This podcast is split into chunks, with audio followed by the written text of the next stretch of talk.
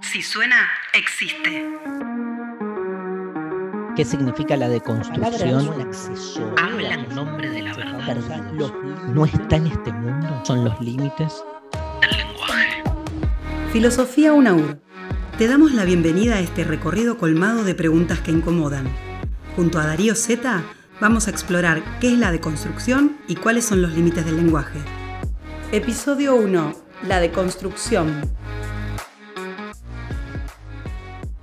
Lo difícil de comprender qué significa la deconstrucción es lo que por otro lado ha significado su éxito, que es que es una categoría que se ha masificado más allá del mundo académico.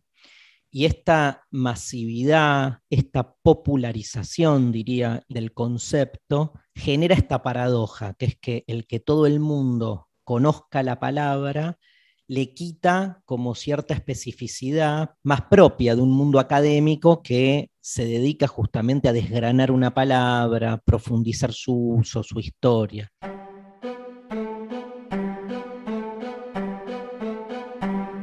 El primer dilema es tomar como un disparador o como una excusa la cuestión de la deconstrucción para pensar un punto de polémica muy interesante de nuestro tiempo, que es lo que comúnmente se conoce como el problema de la divulgación.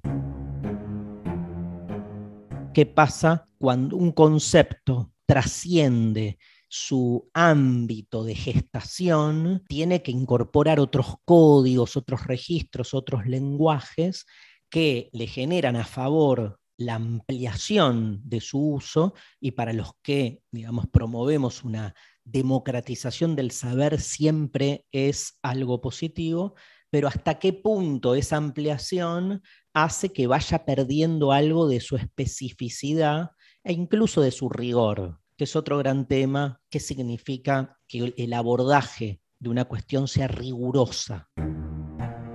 La academia en general suele apropiarse de la categoría de rigor para menoscabar todo aquel saber o conocimiento que cuando se populariza parece que cuanta más gente lo utiliza el concepto, más superficial se vuelve. Más superficial se vuelve.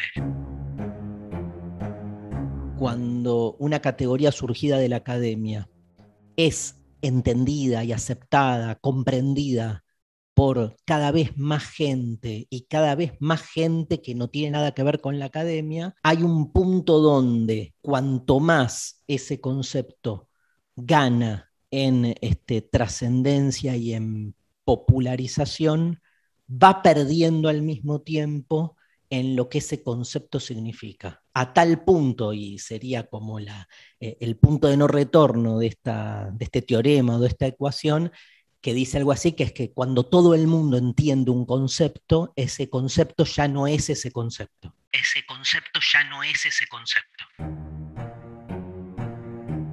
lo que se entiende por deconstrucción, por ejemplo, en la mesa de Mirta Legrand, porque es un ejemplo que voy a traer porque yo escuché usarse la palabra deconstrucción en la mesa de la señora Mirta Legrand.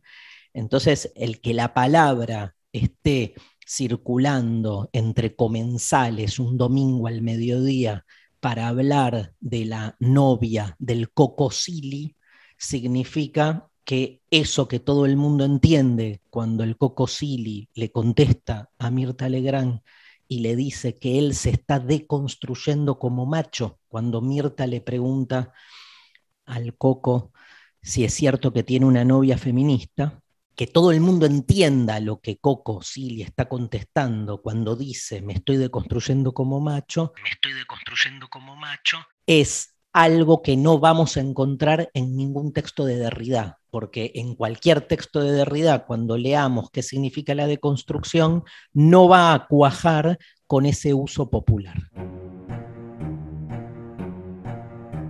Si hay un término que este, se lo escucha en los programas de chimentos, se lo escucha en los programas de fútbol, lo escuchamos cuando vamos a hacer las compras al supermercado, es me estoy deconstruyendo, estoy deconstruido, la deconstrucción. O sea, es un término que tiene ese impacto popular.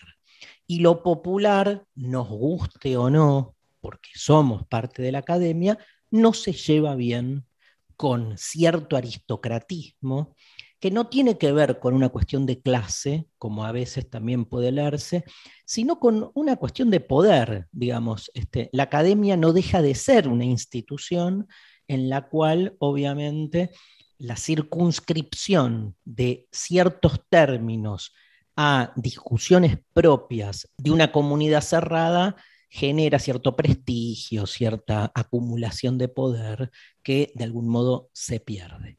De algún modo se pierde.